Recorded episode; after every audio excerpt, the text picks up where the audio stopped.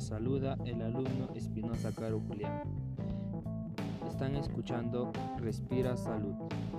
En esta oportunidad hablaremos sobre todo acerca de la contaminación del aire. Bien, compañeros, como ya se sabe, la contaminación del aire es la expulsión de gases hacia el medio ambiente.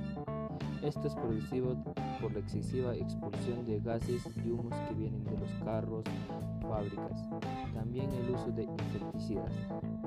¿Cómo podríamos recibir esto? Bueno, compañeros, se han planteado varias soluciones para este tipo de problemas que podemos aplicar para poder disminuir este mal que se hace más grande y que en el futuro será perjudicial.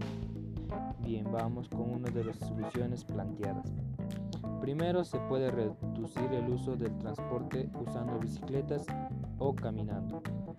Esto, aparte de ayudar en ese problema, también te ayuda a mejorar tu calidad de vida.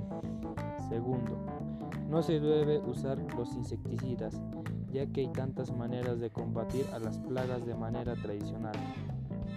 Ahora no solo estas son maneras de contaminar, existe gente inconsciente que no toma importancia a este problema y se pone a quemar sin darse cuenta que esto afecta su salud y hasta puede generar cáncer, neumonía, etc.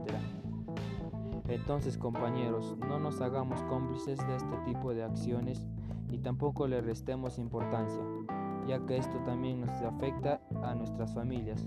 Cuidémonos cuidando de nuestro planeta.